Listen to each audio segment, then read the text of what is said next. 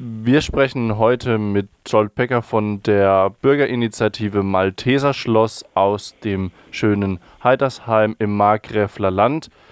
Die Investoren des Malteser Schloss, die eigentlich geplant waren, sind abgesprungen. Grund dafür seien laufende Kosten und wirtschaftliche Bedenken durch die Corona-Krise. Jetzt startet ein neues Kapitel. Welche Rolle wird der BI in der zweiten Runde zur Nutzung des Schlosses denn zukommen? Ähm, das kann ich noch nicht wirklich äh, im, im, Einzelnen absehen. Ähm, die Hauptrolle in der, in der nächsten Runde wird äh, natürlich die Stadt Heitersheim spielen. Äh, das war ja auch unser ursprünglicher Wunsch.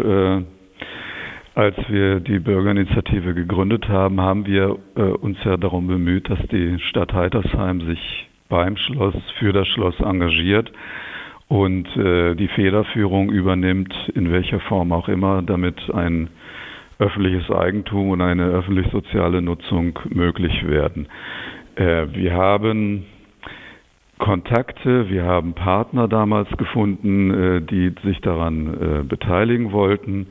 Mit einigen von diesen sind wir nach wie vor im Gespräch. Also wir bieten sehr gerne unsere äh, konstruktive Zusammenarbeit an, äh, werden uns auch gerne äh, konstruktiv engagieren für das ursprüngliche Ziel, das jetzt offenbar auch die Stadt verfolgt. Ähm, welche, welches Ausmaß unsere Rolle dann äh, haben wird, das wird ganz entscheidend davon abhängen, wie, wie die Dinge jetzt äh, von Seiten der Stadt in nächster Zeit laufen. In vergangener Zeit gab es immer wieder mehr oder weniger scharfe Debatten zwischen der Bürgerinitiative und dem Gemeinderat, auch dem Bürgermeister, dem damaligen. Auf Anfrage von Radio Dreieckland erwähnte der neue Bürgermeister Zachau, ähm, dass Transparenz, Konsens und Chancen eines neuen Debattenklimas ähm, sehr wichtig seien für, den, ja, für die Zukunft um die Nutzung des Schlosses. Mhm. Sind Sie als Initiative kompromissbereit und inwieweit?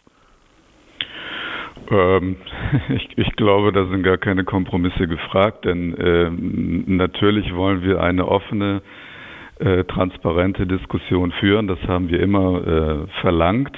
Äh, die hat ja leider viel zu wenig stattgefunden äh, in der Zeit vor dem Bürgerentscheid, auch in der Zeit danach äh, wenn der äh, Bürgermeister jetzt äh, solche ähm, solche Dinge ankündigt, dann äh, freuen wir uns darüber und werden uns daran beteiligen. Eine öffentliche Nutzung funktioniert ja auch immer mit öffentlichen Geldern und öffentlichen Geldgebern.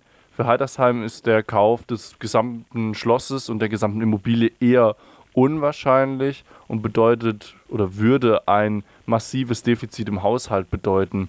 Wie stellen Sie sich Ihre Wunschlösung denn finanziell vor für das Schloss? Ähm, dass Heitersheim sich verschulden müsste, wenn die öffentliche Nutzung und das öffentliche Eigentum sichergestellt wären, das ist eine äh, das ist eine Fehlinformation. Wir haben äh, versucht, diese Fehlinformation vor dem Bürgerentscheid auszuräumen. Sie wurde immer wieder wiederholt, ohne jede Grundlage.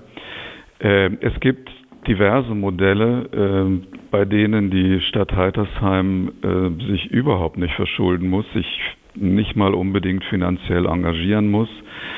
Ähm, Entwickl das Entwicklungsbüro Sutter hat, hat ja vor dem äh, Bürgerentscheid einen Vortrag in Heitersheim gehalten, dort eine ganze Reihe von äh, Modellen aufgezeigt. Die Bürgerinitiative selbst hat eine Reihe von Modellen damals skizziert auf Grundlage zugegebenermaßen von nicht ganz vollständigen Informationen. Also es gibt durchaus Modelle, äh, bei denen die Stadtkasse vollkommen geschont werden kann. Das ist zum Beispiel, äh, wenn die, die Stadt könnte zwar kaufen, aber dann in, in Erbpacht ähm, das Projekt weitervergeben und damit die Finanzierung sichern. Es könnten auch äh, stadteigene äh, Sozialunternehmen, die Weitersheimer Sozialbauten zum Beispiel, könnten äh, sich engagieren. Ähm, es gibt Überlegungen in Richtung einer, einer Stiftung, es gibt Überlegungen in Richtung einer Genossenschaft, äh, die dort einspringt, an der sich dann die Stadt beteiligen kann oder auch nicht.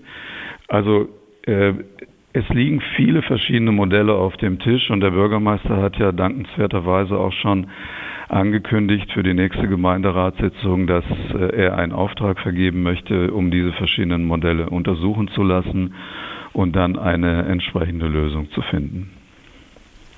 Bisher war die Kommunikation zwischen teilweise Investoren und Gemeinderat ja eher holprig und manchmal auch, auch unschön.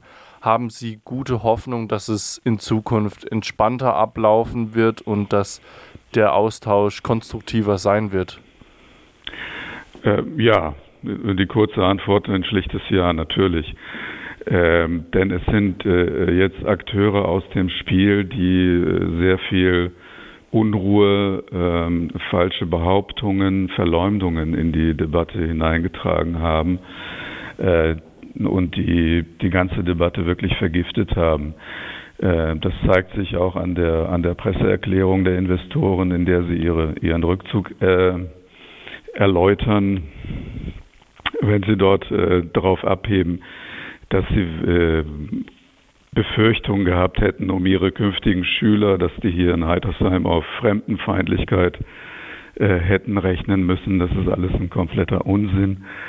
Ähm, wir haben uns immer für Offenheit, Multikulturalismus und äh, eine Willkommenskultur eingesetzt. Das war eine reine äh, Verleumdung des Kritikers, äh, der wir uns da über, über jetzt inzwischen zwei Jahre ausgesetzt gesehen haben, müssen wir äh, kategorisch zurückweisen. Die Bürgerinitiative Malteser Schloss im Namen Pecker. Wir haben darüber gesprochen, dass nun ein neues Kapitel im Fall Malteser Schloss Heidersheim beginnt.